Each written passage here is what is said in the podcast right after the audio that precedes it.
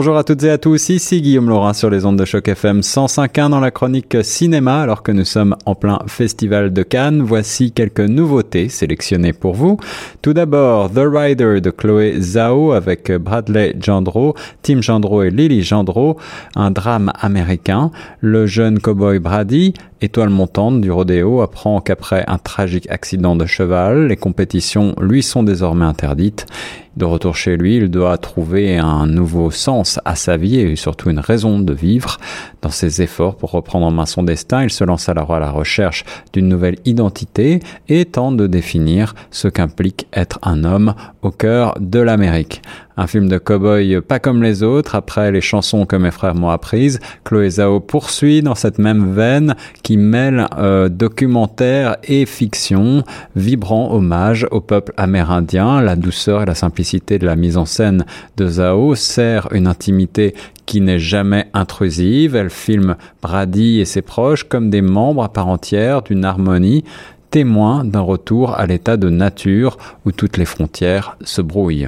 Rayon Comédie, le nouveau film avec Melissa McCarthy, un film américain réalisé par euh, Ben Falcon, Life of the Party. C'est une comédie tout à fait légère et sympathique pour euh, ce printemps qui s'annonce avec euh, donc Melissa McCarthy et Gillian Jacobs notamment.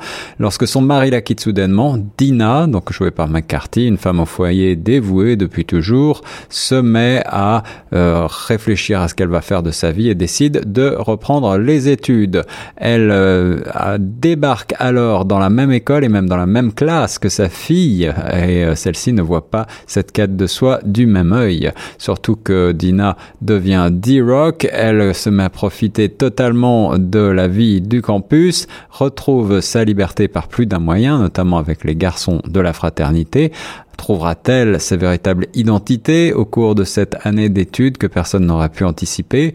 Il s'agit, vous l'avez compris, donc euh, d'une histoire assez prévisible avec des personnages convenus, mais c'est une comédie légère, sans prétention et fort drôle malgré tout d'après celles et ceux qui l'ont vu, notamment grâce à Melissa McCarthy, toujours aussi comique et fidèle à elle-même. Il faut également souligner la performance de Gillian Jacobs qui se révèle être l'une des meilleures actrices de ces dernières années dans sa génération. Rayon nouveauté encore, j'ai sélectionné pour vous Der Junge Karl Marx, le jeune Karl Marx dans la langue de Molière, un film coproduit par l'Allemagne, la France et la Belgique, un drame historique réalisé par Raoul Peck. En 1844, de toutes parts dans une Europe en ébullition, les ouvriers, premières victimes de la révolution industrielle, cherchent à s'organiser devant un capital effréné qui dévore tout sur son passage. Karl Marx, jeune journaliste philosophe de 26 ans, victime de la censure d'une Allemagne répressive, s'exile à Paris avec sa femme Jenny où ils vont faire une rencontre décisive, celle de Friedrich Engels, fils révolté d'un riche industriel allemand. Intelligent, audacieux et téméraire, ces jeunes gens décident que les philosophes n'ont fait qu'interpréter le monde alors que le but est de le changer. Alors voilà, parti euh, pour des nuits d'ivresse endiablée, des parties d'échecs et ils décident finalement de rédiger ce qui va devenir leur Bible, le manifeste du Parti communiste célébrissime, ouvrage de 1848, une œuvre révolutionnaire sans précédent. Le film est donc un biopic avec euh, Auguste Diel, Stéphane Conrask, Vicky Kesp et encore le français Olivier Gourmet. Euh, c'est euh, le réalisateur Raoul Peck est le réalisateur de I Am Not Near Negro dont on avait déjà parlé ici et il suit donc la vie du philosophe de 1844 à 48 avec beaucoup de belles remises en contexte historique. Il ne cherche pas véritablement à établir un objet de propagande bien sûr, mais euh, plutôt à parler d'histoire, à montrer l'humanisme de ces personnages et euh, à insuffler euh, un petit peu de vie à cette révolte sociale qui couve depuis la révolution industrielle avec l'espoir qui y est accroché. Il s'agit donc d'une approche quasi documentaire avec euh, quand même beaucoup de bons moments et un certain suspense qui nous tient en haleine. Un film et politique, c'est quelque chose d'assez original pour être signalé. Rayon toujours à l'affiche maintenant, You Were Never Really There de Lynn Ramsey, un film américain avec Joachim Phoenix, notamment dans le rôle titre, un thriller euh, coproduit par les Britanniques, les Français et les Américains. D'ailleurs, l'histoire est celle de la fille d'un sénateur qui disparaît.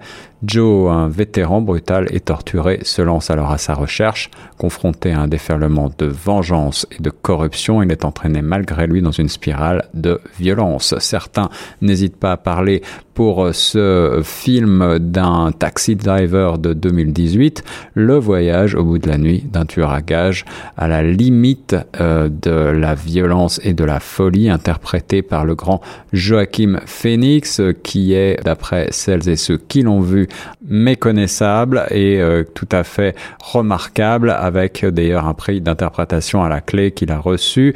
Il joue du contraste entre son physique de gros nounours et la brutalité terrifiante de son personnage.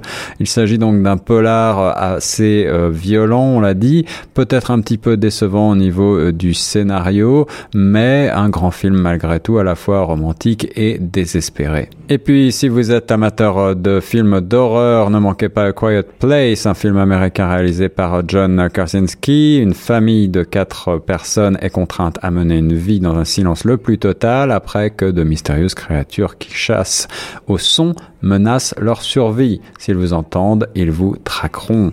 C'est un film avec Emily Blunt et John Krasinski dans les rôles principaux sur une idée donc très originale de ce scénario tout en silence, des excellents acteurs qui portent donc des images euh, qui nous tiennent en haleine et le silence se fait dans la salle. Il s'agit d'une expérience à vivre au cinéma pour une ambiance tout à fait déroutante. Pour terminer, comme à mon habitude, je vous propose mon coup de cœur francophone de la semaine et aujourd'hui j'ai sélectionné un film extrêmement récent, La promesse de l'aube, sorti en décembre 2017 en France, un film français d'Éric Barbier avec Pierre Ninet et Charlotte Gainsbourg, puis Didier Bourdon également dans les rôles principaux. Il s'agit d'une comédie dramatique qui relate la vie extraordinaire de Romain Gary, vous l'aurez compris avec ce titre, euh, de son enfance difficile en Pologne en passant par son adolescence sous le ciel de Nice jusqu'à ses exploits d'aviateur en Afrique pendant la Seconde Guerre mondiale.